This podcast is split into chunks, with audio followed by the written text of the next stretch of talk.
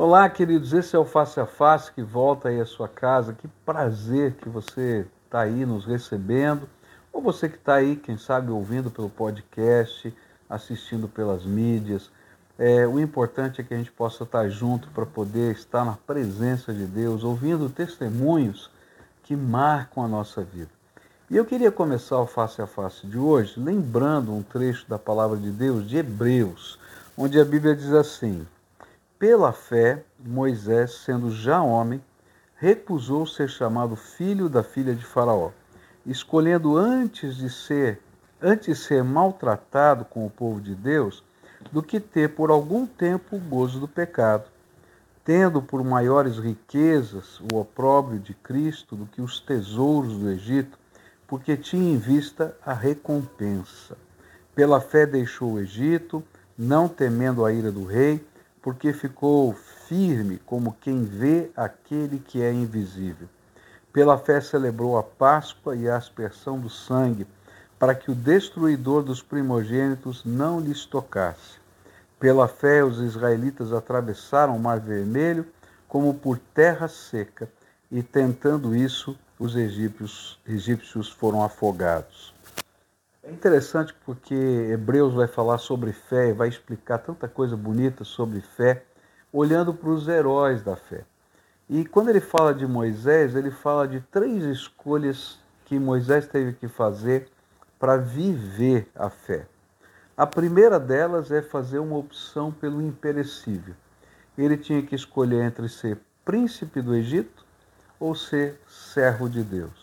Ele tinha que escolher entre aquilo que era o visual perfeito, quem sabe o maravilhoso do seu tempo, porque era o país mais avançado em tecnologia e mais poderoso no mundo no seu tempo, ou ouvir a voz de Deus acima de tudo.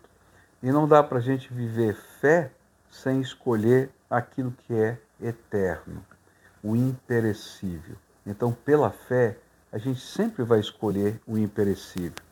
Mas a Bíblia vai dizer também, no texto que a gente acabou de ler, que caminhar pela fé é ver o invisível.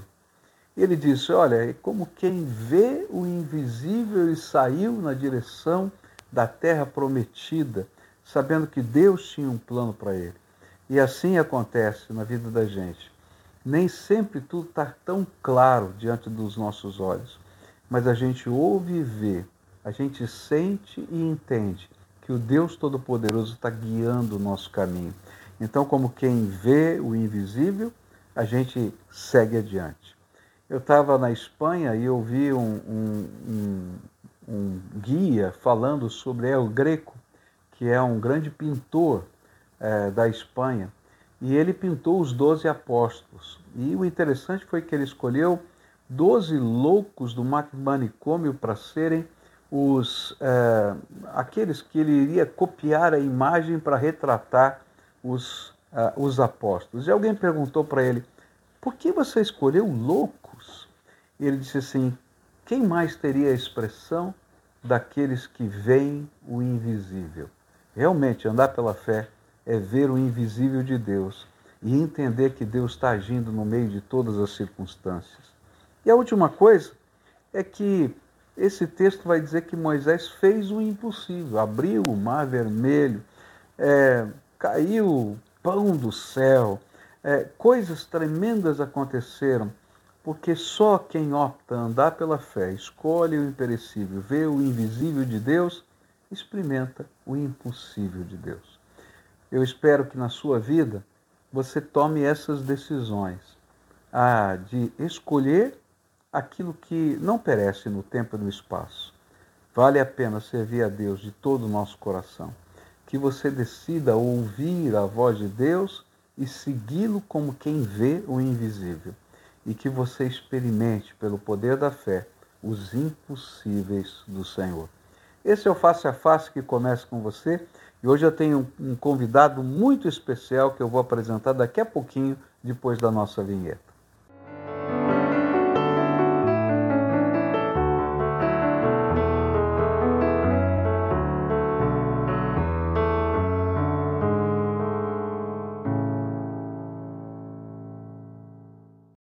Queridos, olha, hoje eu estou aqui com um casal maravilhoso. Eu estou hospedado na, na, casa da Ana e do Valdir.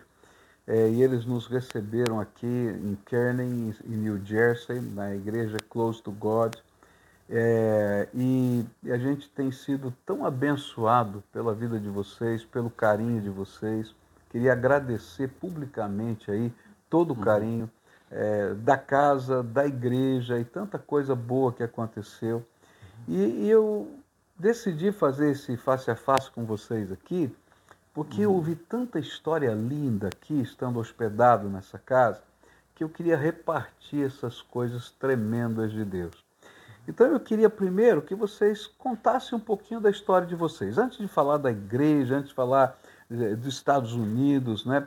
Conta pra gente aí, não é? Como é que foi a uhum. vida é, de vocês? Como é que depois vocês se conheceram? Tem, eu sei que tem história muito interessante aqui, né? Então eu não sei, né? Valdir, Ana, não sei quem vai começar. Acho que o Valdir podia começar, depois a Ana contando a experiência de conversão, a igreja de origem, o chamado, depois o namoro, como é que foi, para a gente conhecer um pouquinho mais vocês.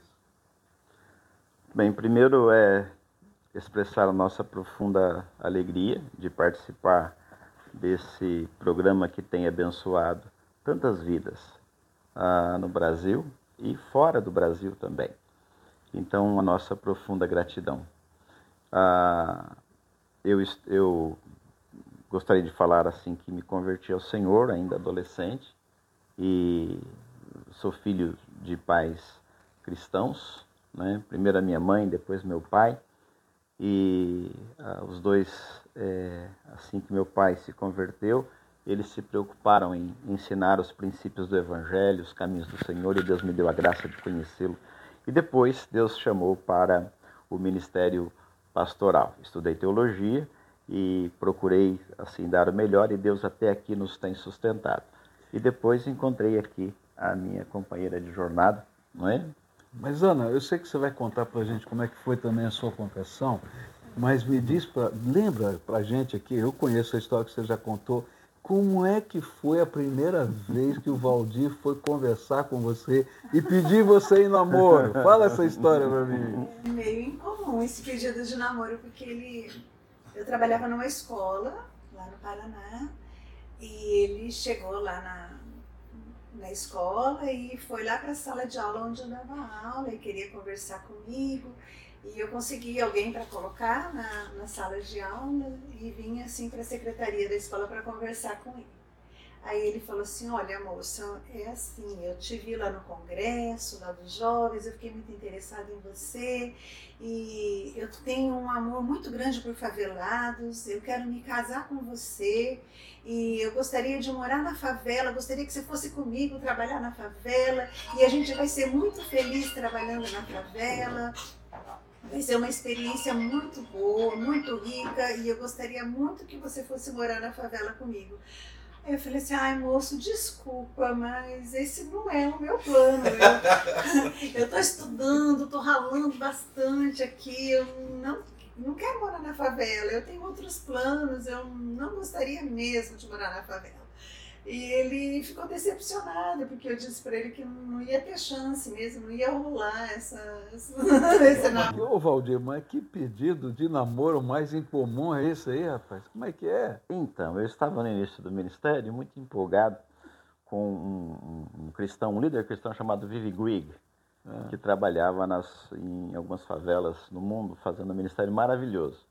E eu havia realmente pensado em morar na favela, conviver com as pessoas para evangelizar servir e ser um cristão ali naquele ambiente. Enfim, mas a Bíblia diz também que devemos lançar o nosso pão sobre as águas e depois de muitos dias nós vamos encontrá-lo. E foi isso que aconteceu. Depois de dois anos eu estava lá na favela. Olha só, meu Deus do céu. Eu estava lá na favela e enfrentei tudo que a gente precisava enfrentar lá na favela. Peguei piolho, peguei sarna. Foi, foi um tempo maravilhoso servindo, né? Foi, foi muito bom, uma experiência Isso, muito é. boa. E essa favela fica, a, ficava na cidade de Jandaia do Sul, no Paraná, Ana. Vocês são de. Os dois são de Jandaia? Eu sou de Maringá e o Valdir de Guaraci, mas cresceu em Lupionópolis, E a gente se encontrava sempre nos encontros né, da, da. Federação de Jovens. E aí, como é que foi a sua conversão, Aninha? Conta pra Eu gente. desde criança tive assim muita proximidade com a igreja, né? Eu já faço parte assim de uma tradição já, né, na, na igreja e eu sou a quinta geração de cristãos. Quinta geração. E, e eu sempre fui assim, barata de igreja, o pessoal me chamava de barata de igreja. Sempre convivi muito com o interior da igreja, com os bastidores. Quando tinha congresso de missões, eu sempre me prontificava para cuidar das crianças. E, e, e a minha conversão foi se dando assim, no dia a dia mesmo da igreja, ainda, ainda adolescente.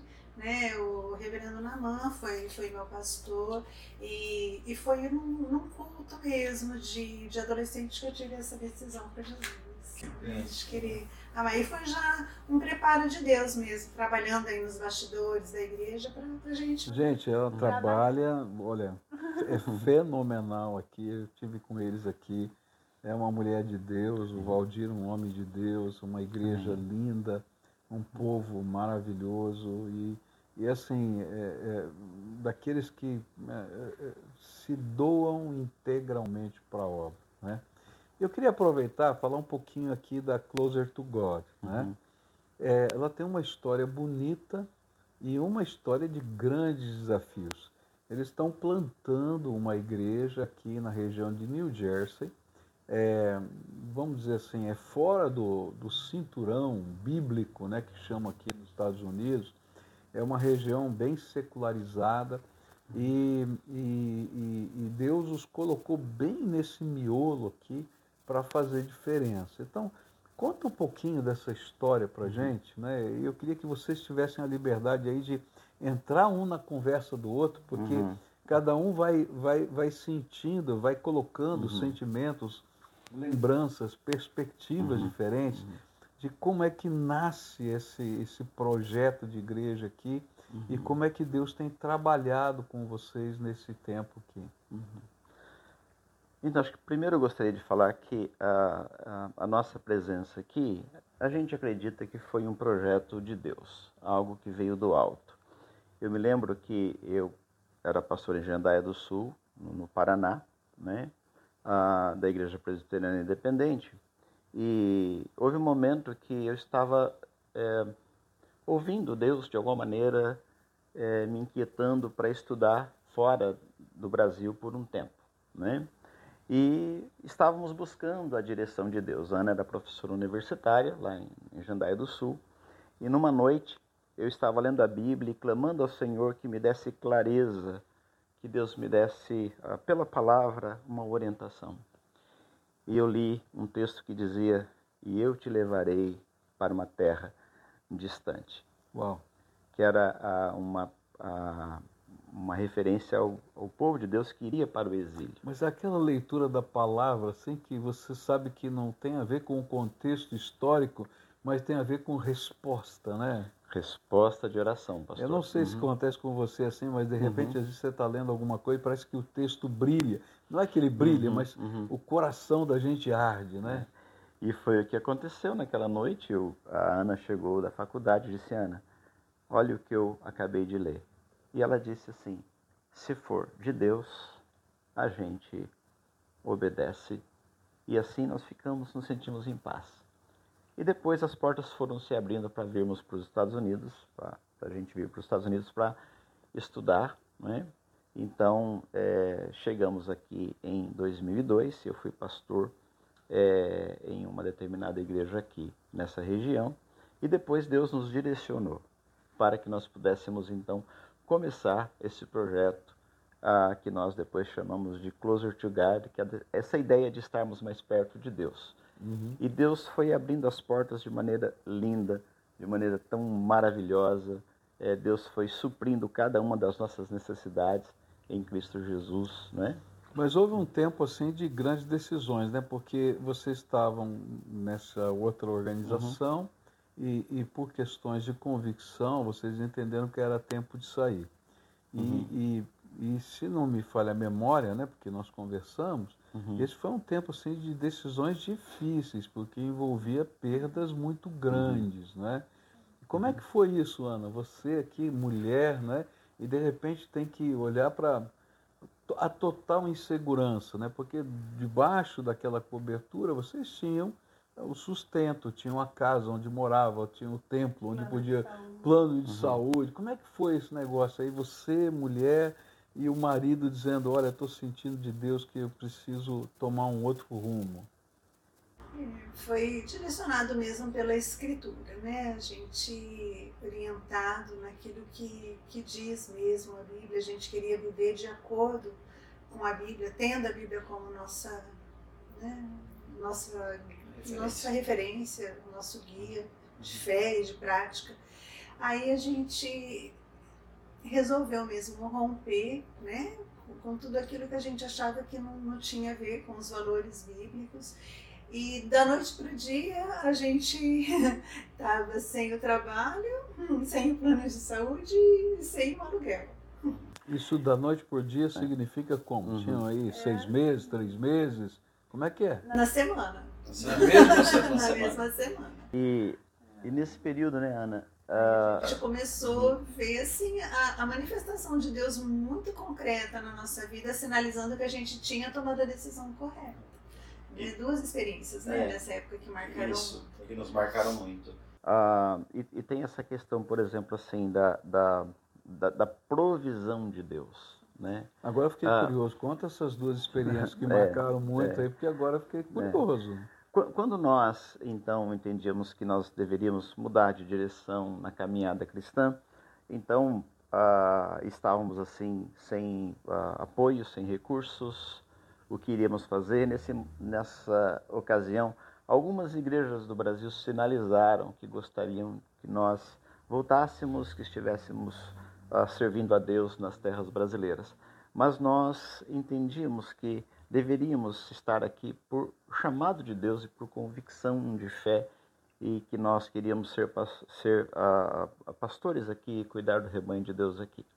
Então, nesse íntere, quando chegavam com os convites, Valdir, Ana, vocês querem voltar? Tem opções aqui, e mas nós entendíamos que Deus nos queria aqui. Então, ah, um, um fato lindo aconteceu. Alguém nos ligou, alguém telefonou e falou assim, pastor, eu quero eh, me encontrar com você e com a Ana. E nós fomos aqui na, na, na região em uma padaria e aquela senhora disse, eh, eu estava guardando eh, esses alguns recursos para ajudar missionários.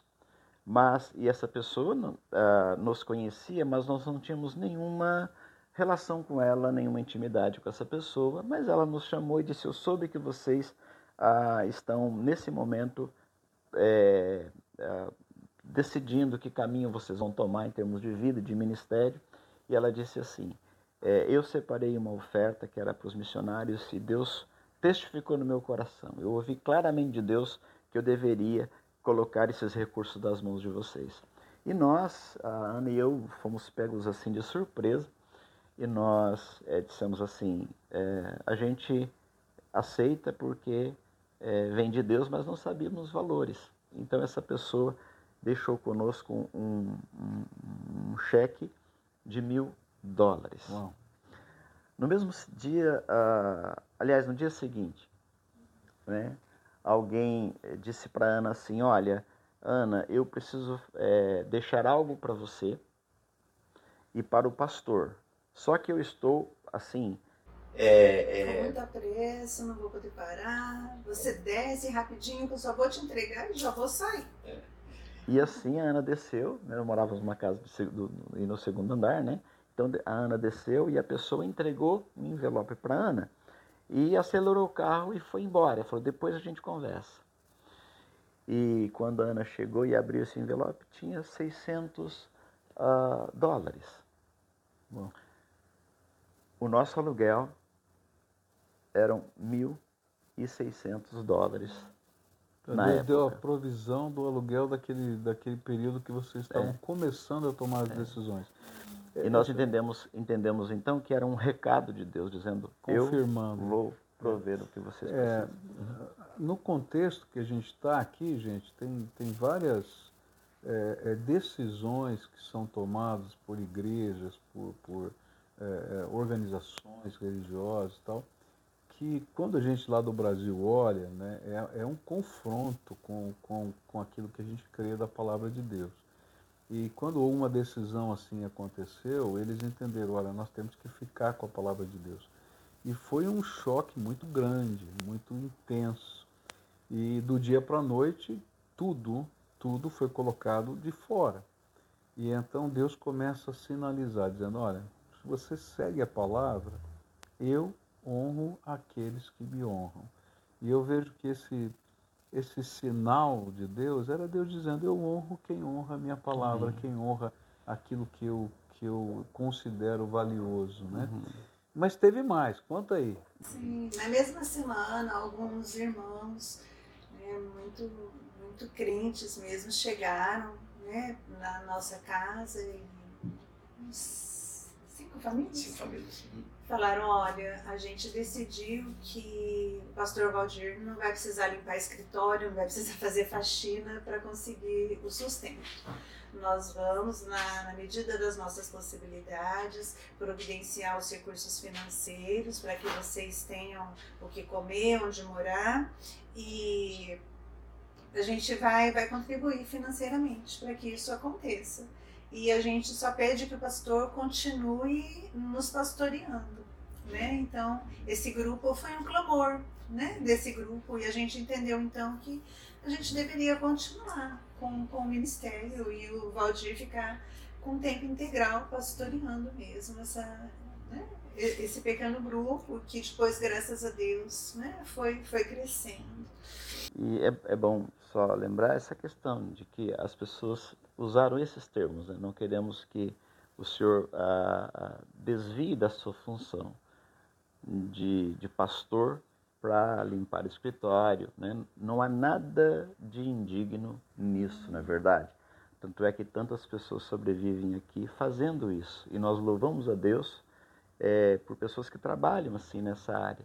Mas passou até pela nossa cabeça essa uhum. questão Valdir até falou assim, vamos pegar assim, talvez alguns escritórios para a gente limpar, algumas faxinas, porque a gente vai, vai fazendo isso até a gente se estabilizar para ver o que, que Deus quer, mas só que Deus já foi mostrando como, logo de cara. Homem, provedor, a gente quer sempre ter, é. uhum. ter um pouco de segurança, né? Mas aí o Senhor foi dizendo assim, olha, eu sou a tua segurança, né? É. dependa de mim uhum. que, que eu vou abençoar a vida uhum. de vocês. Uhum. Mas tem tanto milagre que vocês contaram.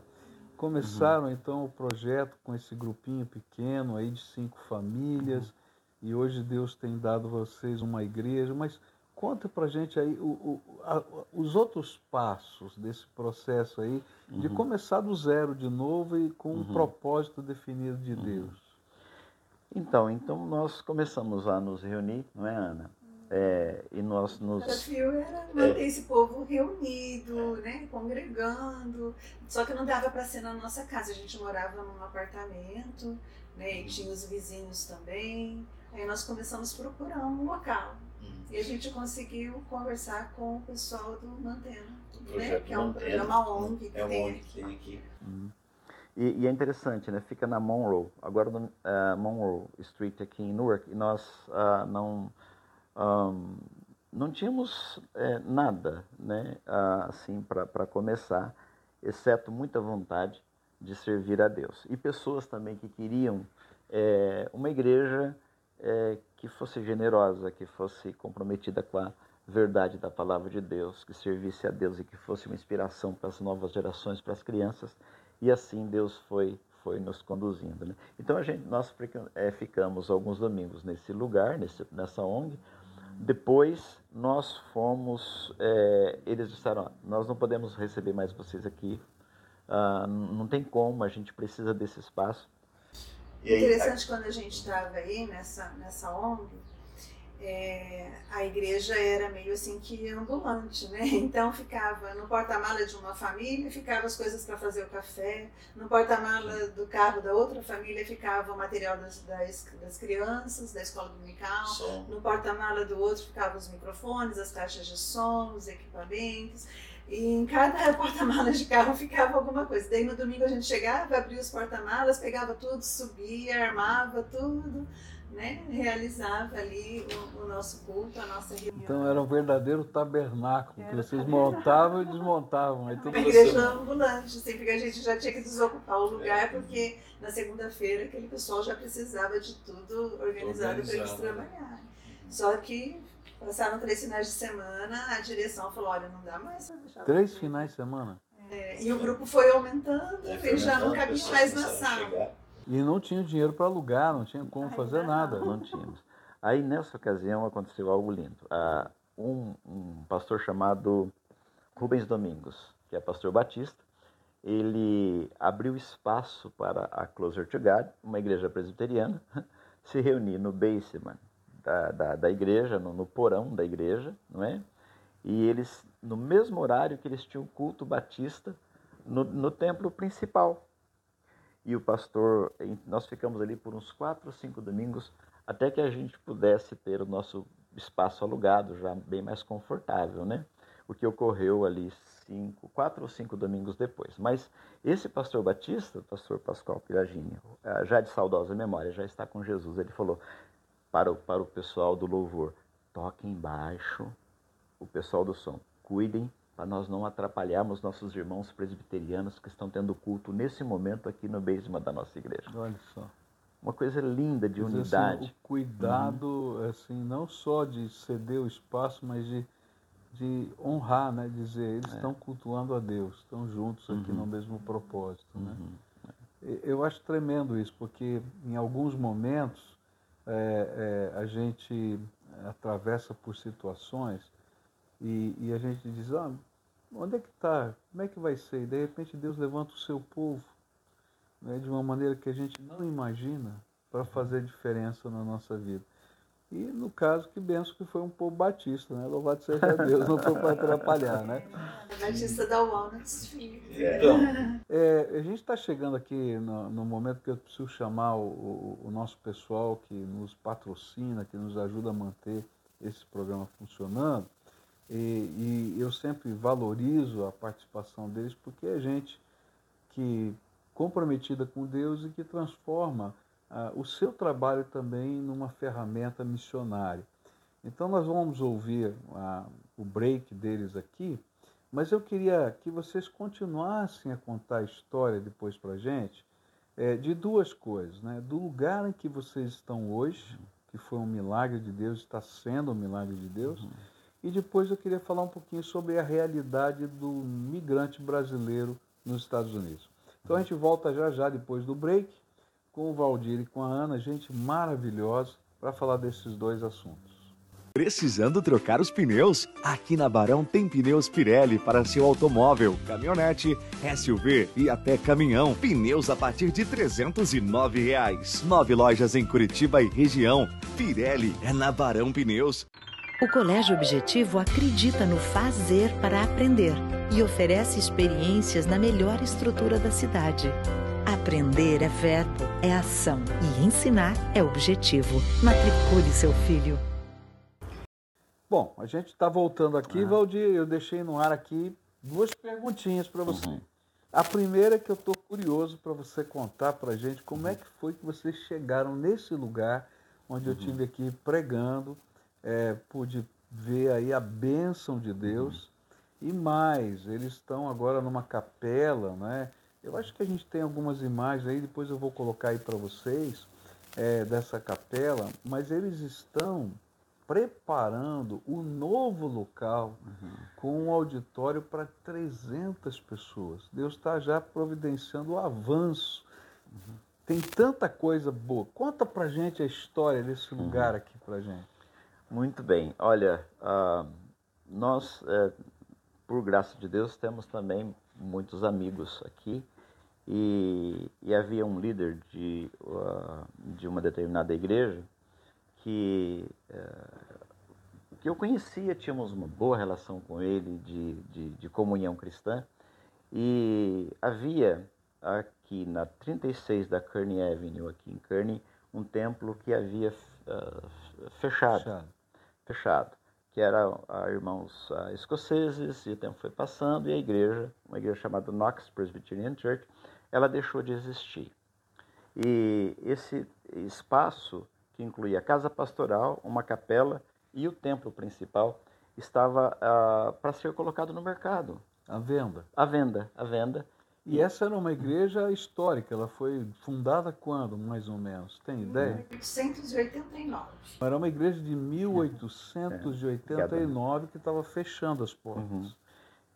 E então a Ana e eu, a gente passava aqui, olhávamos para esse templo e dizíamos assim: ah, se o Senhor nos desse esse templo, a gente ia ficar muito feliz que esse lugar continuasse sendo uma casa de oração para todos os povos. E eu queria que a Ana falasse um pouquinho de que a gente fazia, é, o que, que a gente fazia quando a gente saía para passear um pouquinho por esse lugar. É, a gente falava, às vezes à tardezinha, no final de noite, ah, vamos dar uma voltinha. Aí a gente entrava no carro, para onde a gente vai? Eu falei, para Carne Avenue. Você que falava? É, a gente escolheu, o roteiro era Carne Avenue que é uma avenida grande aqui que vai, vai passando por várias cidades. Né? E que é o endereço desse atual local. Né? É, daí a gente parava aqui na frente, olhava essa imensidão, tava tudo escuro. Aí eu falava assim, ah meu Deus, não é possível que isso aqui vai virar apartamento, vai virar restaurante, né? É uma igreja histórica, um prédio tão lindo, né? Só precisa ser restaurado. E a gente parava o carro, ficava aí na frente namorando a propriedade, fazendo planos, assim, né? Pensando assim na possibilidade da gente estar por aqui e pensando também no preço, porque é uma região assim muito valorizada, as propriedades são muito caras. Se fosse vender essa propriedade no mercado, quanto você acha que valeria hoje? hoje? 4 milhões hoje. 4 milhões de dólares. Uau. Em torno de 4 milhões de dólares. E na época a gente não tinha nem coragem de conversar com, com a igreja que tinha a propriedade, porque a gente não sei onde que a gente vai ter dinheiro, que dinheiro que a gente vai ter. Aí Quer dizer, o dinheiro do aluguel da casa é. vinha milagrosamente, né? É. Agora imagina 4 milhões de dólares. Aí a gente orava, é. só orava, parava aqui na frente, orava pedindo para Deus, assim, que, que ele realizasse isso, se fosse da vontade dele para que a gente assumisse essa propriedade, assumisse esse local, que ele abrisse as portas para a gente. Aí eu me lembro que eu falei com um colega uh, da igreja presbiteriana, de uma outra igreja presbiteriana, uh, que, uh, a qual esse, esse prédio pertencia, pertencia. E o Dr. Kevin Orro, eh, eu disse, falei, Kevin, nós temos um grupo de pessoas, precisamos desse espaço. Ele falou, Valdir, eu vou falar com os líderes e eles vão entrar em contato com você. Então, os líderes ah, responsáveis por esse processo, eles me ligaram e disseram assim, pastor, ah, nós é, já colocamos um preço, mas é, para vocês é a, a, muito aquém do que vale a propriedade, mas nós queremos vender para vocês por 800 mil dólares. Quer dizer, de 4 milhões já baixou direto para é, 800 mil. É, Uau! É. Vamos pensar que na época valeria talvez 2 milhões, né? Valorizou muito aqui essa área, né?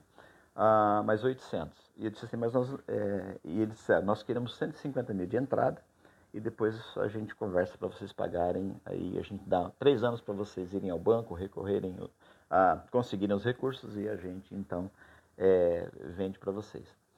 E eu disse assim, ó, nós não temos 150.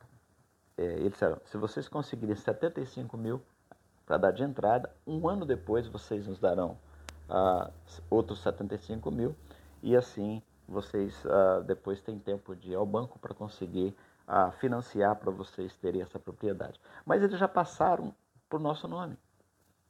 Sem vocês darem um tostão? Na confiança, e, e, a gente tem que registrar historicamente. A generosidade, a bondade do, do presbitério de Newark foi gigantesca para conosco. Né? E nós, então, eles já passaram os documentos para nós, e nós, por graça de Deus, esforço dos irmãos, oração, nós conseguimos pagar a primeira parcela. E como é que foi a campanha para levantar uhum. esses 75 mil dólares? Cofrinho.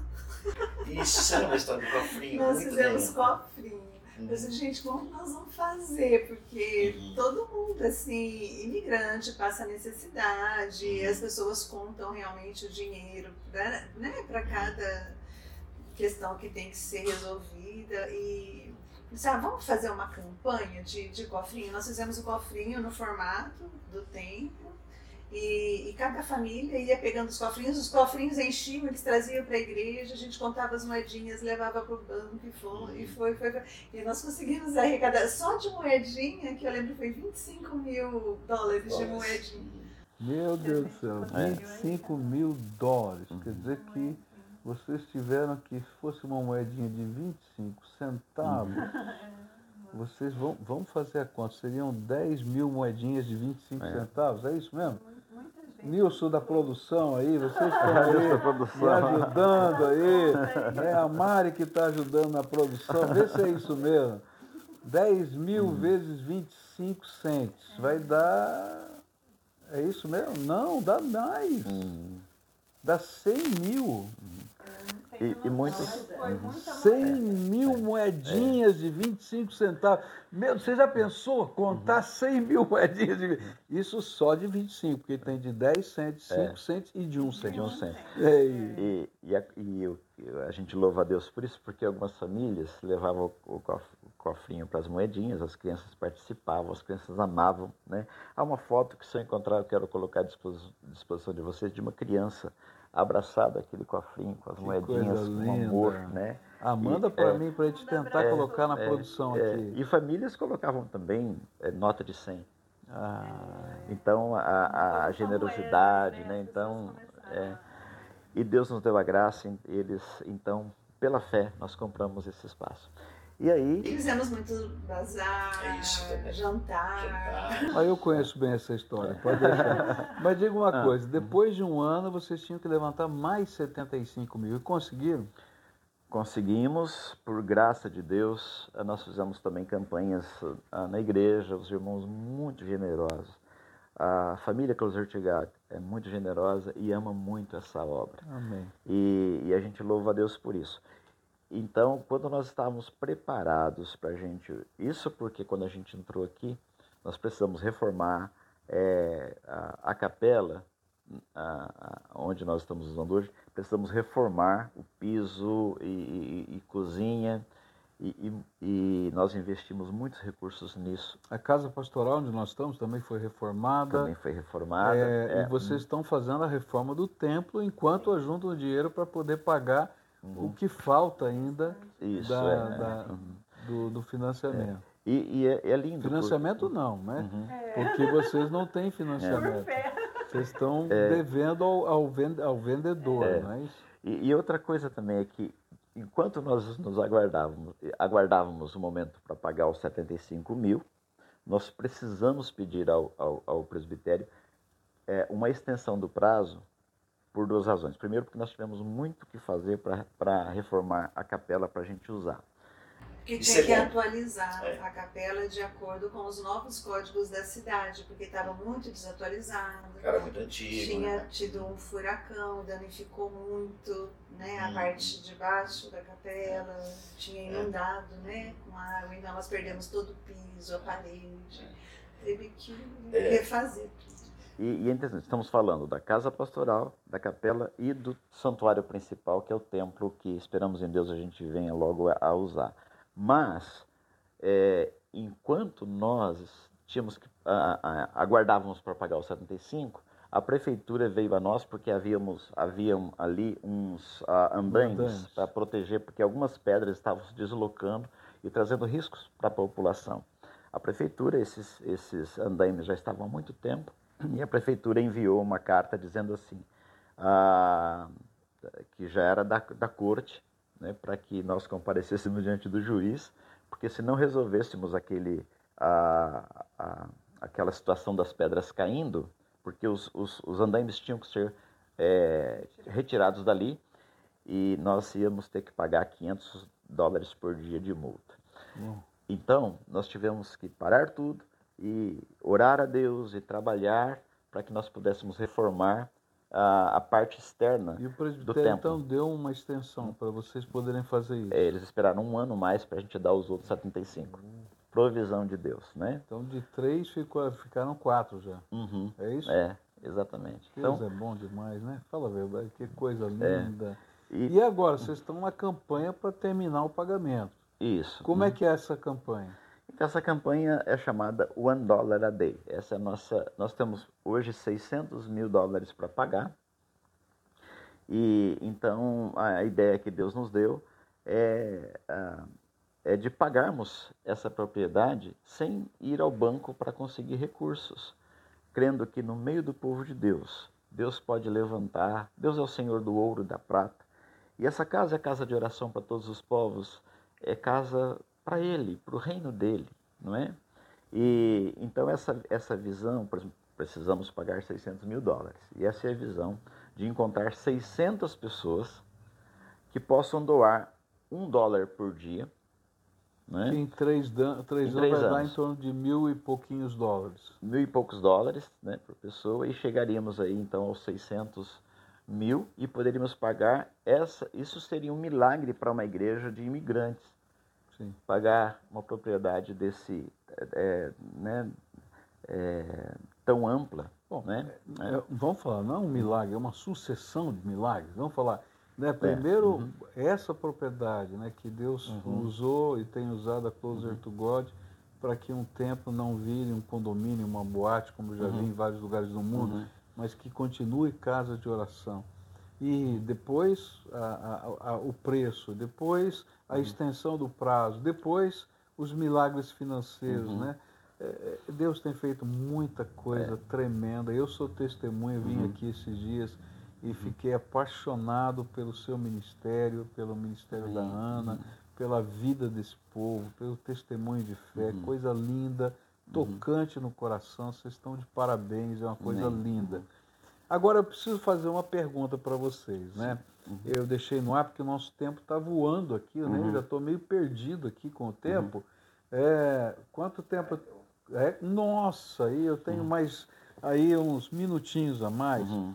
E eu tinha deixado aqui no ar é, essa questão da pergunta, né, sobre qual é assim, a, como é a verdadeira situação do, do migrante. Eu estou falando agora uhum. brasileiro que vem para os Estados Unidos, né? Uhum. A gente tem aí vários aspectos assim, é, uhum. é, alguns que sonham com essa migração e, e uhum. arriscam tudo para vir. Eu já uhum. conheci pessoas que fizeram verdadeiras doidices, né? Uhum. É, atravessando fronteira a pé, fazendo coisas uhum. assim e tal. É, gente que, que, que abre mão de tudo, gente que deixa família, gente que é, é, deixa marido, deixa esposa, deixa filhos uhum. é, para tentar alguma coisa e, uhum. e, às vezes num, num sonho verdadeiro e às vezes num sonho não tão verdadeiro. Vocês que trabalham com migrantes, né, não só brasileiros, mas de várias nacionalidades, é, uhum. é, o que, vocês podiam contar para a gente sobre essa realidade é, é, uhum. da vida do migrante é, é, aqui no, nos Estados Unidos? Eu sei que você tem vários tipos de imigrantes. Você tem uhum. aquele que vem transferido com emprego uhum. maravilhoso, tal, etc., mas uhum. aqueles que vêm arriscando. Uhum. O que, que, você podia contar para a gente uhum. a respeito disso?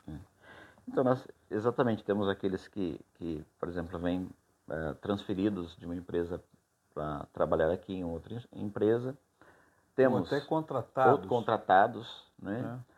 Uh, Esses estão mais seguros. Estão mais seguros e já têm toda a estabilidade necessária, né? Outros estão aqui em busca de manter suas famílias, né? Então são é, pais de família que querem um futuro melhor para seus filhos, né? então vem para os Estados Unidos que tem de fato muitas oportunidades. Né? Ah, e são pessoas que chegam aqui também tem muitas lutas, porque precisa de documento para trabalhar aqui. Ah, muitos ficam indocumentados, né? A gente chama de indocumentados. E até recentemente é... aqui uhum. nessa região, né? Uhum. É porque antigamente uma pessoa tirava uma carteira de motorista, ela tinha pelo menos um documento, entre aspas, né? Uhum. uhum. Mas aí o governo americano fechou a porta e muitos uhum. anos aqui nessa região eles uhum. não conseguiam tirar a carteira de motorista e ficavam sem qualquer documento, sem às vezes condição até de qualquer coisa aqui. Né? É. Exatamente. Então, e pessoas. Praticamente invisível, né? Porque não tinha acesso a, a, a documento é. nenhum. E, e a, a, igreja, sim, precisa ser voz para essas né? pessoas. Né? E com medo. Com medo. medo, muita tensão. É arriscado, né? Você está dirigindo, o guarda pediu o seu documento e você não tem um, um documento para apresentar. Por risco de serem deportados. Né? deportados, né? E aí, É. Desculpa, mas eu me lembrei agora da, da situação de um senhor que nós conhecíamos, um senhor muito simples, e ele, ele não tinha nem noção de que ele precisava de um documento daqui para poder dirigir aqui. Né? E uma vez ele estava dirigindo o carro dele, perto do, da igreja, e o guarda parou ele. Aí o Valdir estava passando por perto e falou assim, nossa, o irmão está lá em apuro, deixa eu ir lá ver se eu consigo ajudar. Aí chegou lá e falou assim, nossa, o que está acontecendo? Aí o guarda falou, você conhece ele? O Valdir falou, não, ele frequenta os cultos, é, é gente boa, eu conheço. O guarda falou assim, ah, eu pedi o documento dele, ele me deu isso aqui. Aí ele deu uma carteira do Brasil, que já estava vencida há não sei quantos anos, e o guarda não sabia nem o que, que era aquilo. Aí ele falou assim, ah, desculpa, mas eu achei que eu podia dirigir com isso. O guarda falou, não, você não pode dirigir desse jeito. Você, você vai prometer que você vai guardar esse carro e não vai pegar mais, né? Só que esse senhor, ele já estava voltando para o Brasil Já. na próxima semana. e o guarda falou assim, e, e o policial falou assim, olha, eu nunca fiz isso, mas eu vou fazer. O senhor eh, disse que ele veio ao culto, isso é verdade, é fato, e eu sou cristão, então eu vou eh, fazer um pedido. O senhor, como pastor dele, o senhor vai falar para ele ir para casa, estacionar esse carro, E não e- sair e mais. não sair mais, né? E aí, assim, essa pessoa foi liberta. Mas, a, a- assim, é, é muito interessante também a importância da igreja. Deus nos deu a graça, assim, de poder servir pessoas aqui. É. Porque, olha, são imigrantes, mas tem tantas pessoas, assim, lindas, com uma vida bonita, famílias Agora, você já inteiras, foi né? pastor no Brasil Uhum. e já há anos você é pastor de imigrantes aqui no- nos Estados Uhum. Unidos, né? Qual é a diferença entre pastorear né, na sua Uhum. própria terra e pastorear imigrantes num outro Uhum. país? é muito diferente. Por algumas razões. Primeiro que o imigrante ele é extremamente carente, porque ele- muitos deles não têm família aqui. É verdade? Então, para muitos, a, a- a igreja é o único ponto de encontro onde ele fala a língua dele, expressa a cultura dele, né? Só fazer um parentezinho, na- no culto hoje de manhã, na, igreja, nós tivemos o culto, e, e tem uma ovelhinha nossa que eu reencontrei depois de quatro ou cinco anos aqui nos Estados Unidos, e, e ele afastado da igreja, afastado do evangelho, e ele me disse assim, agora na saída do culto, Uhum. ele disse para mim assim, eu estou me despedindo do senhor, pastor, como se quem se despede de um membro da família. Porque eu vivo tão sozinho aqui, É. que quando eu ouvi que o senhor estava aqui na cidade, eu larguei tudo para vir aqui para ver o senhor. Uhum. E agora estou me despedindo como quem diz tchau para alguém da família. Né? É E aí foi um momento assim gostoso, porque eu chamei o pastor Valdir Uhum. e disse para ele assim, olha, você vai se despedir de mim, mas você tem uma família aqui. E você tem um pastor aqui. E aí coloquei Uhum. esse jovem, o Silvio, nas suas mãos, né? Uhum, Pedindo uhum. que o senhor cuide dele É. para nós. Uhum. E, e, e ele ele estava profundamente tocado porque tinha Uhum. uma família É. aqui. A gente, você não tem ideia do que significa é, Uhum. você estar num lugar onde você não fala a língua, onde Uhum. você não pode aparecer muito porque a imigração pode te deportar, que você não tem segurança de trabalho, não tem segurança de saúde e, Uhum. e você não tem com quem contar, não é? E de repente você chega numa comunidade onde tem crentes, né, que falam a sua língua, que oram, que intercedem, que te abraçam e que se tornam a sua família. Eles não vão ser aqueles que vão resolver todos os problemas, mas eles são o povo de Deus dizendo: tem esperança, Uhum. tem, tem abrigo, Uhum. tem um lugar de aconchego Uhum. no reino de Deus para cada filho dele nessa terra. Eu fiquei impressionado com isso. Então, e a grande bênção é poder servir as pessoas. Né? Então, ser pastor em qualquer lugar, você tem que amar o rebanho de Deus. E ser pastor de imigrantes, você tem que amar essas pessoas e, e ser a voz delas em muitos ambientes ah, aos quais eles não têm acesso. Por exemplo, uma das coisas lindas que aconteceu aqui com o nosso ministério é que nós, ah, juntamente com um grupo de pastores, fomos, por exemplo, à, à residência do governador uh, em Princeton. E nós uh, estávamos ali como pastores de, igreja, de imigrantes para pedir ao governador que ele, que ele se esforçasse para que o povo tivesse acesso à carteira de motorista, de motorista para poderem ir trabalhar, levar filho para a escola. E eu me lembro desse dia quando é, é, eu estava sentado ao lado do governador do estado e me esforçando para falar um inglês que ele compreendesse e dissemos a ele: nosso povo precisa, tem muita gente boa que precisa dirigir. E ele disse: vou lutar por isso. O tempo passou e chegou o momento que a gente leu nos jornais que os imigrantes em New Jersey poderiam ter acesso à carteira de motorista. Uau. Então Quer a gente louva a Deus por isso, né? Esse, uhum. esse é o, é uhum. o é, são as maneiras que Deus usa, né, para a igreja também ser relevante em todos os aspectos Amém. da vida da uhum. pessoa. Uhum. Às vezes a pessoa imagina que ser igreja é só cuidar da parte espiritual. E uhum. é, é, uhum. de fato é. Nós estamos, a nossa principal missão é cuidar do coração, da alma, da conexão com Deus mas é também ser irmão, é ser também família, uhum. é também ser voz, uhum. é ser também construção de um futuro melhor. Uhum. Né? E, e, é gostoso ver isso aqui, uhum. né? nessa uhum. igreja que eu pude participar com vocês. Uhum. Essas coisas acontecendo, né? bonitas acontecendo pela graça Amém. de Deus. Né? Bom, a gente está chegando no final e aqui é o seguinte, se eu estouro o tempo, a televisão me corta assim, uhum, tum, na hora é, eu uhum. caio fora da grade, né? Uhum. Então eu queria deixar esses minutinhos finais aqui uhum. para vocês darem uma, uma palavra do coração ao coração. Uhum. Então, uhum. Ana, você que é coração né, absoluto, é, diz para gente uma palavra do teu coração para todo mundo que está ouvindo sobre esse projeto, sobre o povo que está aqui, sobre aquilo que a graça de Deus pode fazer na vida da gente. O que a gente tem aprendido nesse tempo é esperar né, e descansar em Deus, né, sabendo que Deus tem sempre, sempre o melhor, Ele sempre providencia, Ele sempre vai fazer. Né, e o que a gente tem pedido a Deus é que assim a gente consiga entender realmente a vontade dele, que a gente seja instrumento para fazer realmente uhum. aquilo que ele, ele quer que a gente faça, né? Nesse tempo, com os imigrantes, com a, né, com a nossa igreja. É isso que a gente tem, tem pedido e eu desejo no nosso coração. Amém. Uhum. Amém, amém.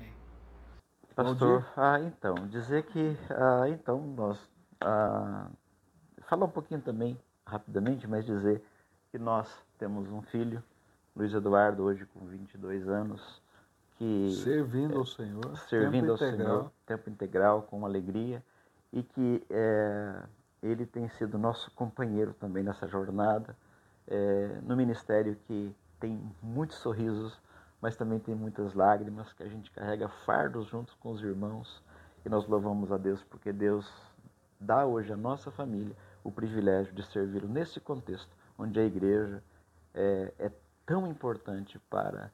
A igreja é a família para quem. Muitos que não têm família aqui. Né? Voz para muitos que não têm voz. Então vale a pena servir a Deus. E, e, é e uma coisa interessante, uhum. às vezes as pessoas que são mais difíceis de se converter lá no Brasil, por causa da tradição, por causa dos uhum. seus costumes, por causa da vida, enfim, tá? Uhum. Quando chega num lugar desse, é, Deus usa para quebrar tanto o coração uhum. que quando a palavra de Deus chega, eles estão abertos para ouvir e receber Jesus. Por isso aqui é um lugar de semeadura e colheita. Amém. A gente semeia e vai colher aquilo que é a palavra de Deus frutifica no coração das pessoas. Agora, eu estou no limite do tempo, mas eu não posso deixar de, de fazer essa pergunta para você e de desafiar você a participar. Se alguém que está assistindo a gente quiser, de alguma maneira, abençoar a Closer to God, para poder é, é, ter o sonho dela, que é levantar esses 600 mil dólares. Uhum. Parece muito dinheiro, né? 600 mil dólares hoje no Brasil em torno de 3 uhum. milhões de reais. É muito dinheiro. Mas quando a gente fala em, em um dólar por dia, é cinco reais. Quando a gente fala em um, mil dólares por ano, 600 pessoas, a gente está falando de cinco mil reais em três anos. Né? Uhum. Talvez tenha gente que está ouvindo a gente aqui e diz assim, eu vou fazer uhum. da Closer to God uma agência missionária do Reino de Deus uhum. e eu uhum. quero participar dessa obra missionária. Como é que podia ser feito isso, Valdir? Uhum. Você tem algum meio em que alguém que está nos assistindo no Brasil possa investir nesse projeto e dar uma oferta? Talvez ele não participe do, do, do projeto, um dólar por dia, mas ele diga assim: Eu quero dar uma oferta para essa missão. Como é que ele podia fazer? Ah, ele pode entrar em contato uh, através do, do Instagram, né? Ah, R, é, REV underline Valdir Reis, né? ou enviar uma, um e-mail, por exemplo, para é, rev. V. REV é reverendo, porque reverendo, ele, ele, é presbiteriano, presbiteriano entendeu? É. Reverendo Valdir Reis, tá? Ok. Então, uh, REV ponto uh, V Reis arroba gmail.com. Aí pode né? falar com você. Pode falar Você comigo. tem algum meio eletrônico que eles possam usar uhum. um cartão de crédito, fazer uma coisa assim ou não? Hum, nós precisamos pensar. Temos uns aplicativos, mas eles funcionam aqui. Só né? nos Estados Unidos. É. Ok, então faz contato, está aparecendo na tela. Gente boa, gente uhum. séria, que vale a pena investir e que a gente vale a pena ver a, a bênção de Deus no meio dessa uhum. igreja. Eu sou testemunha do que Deus está fazendo aqui nesse lugar.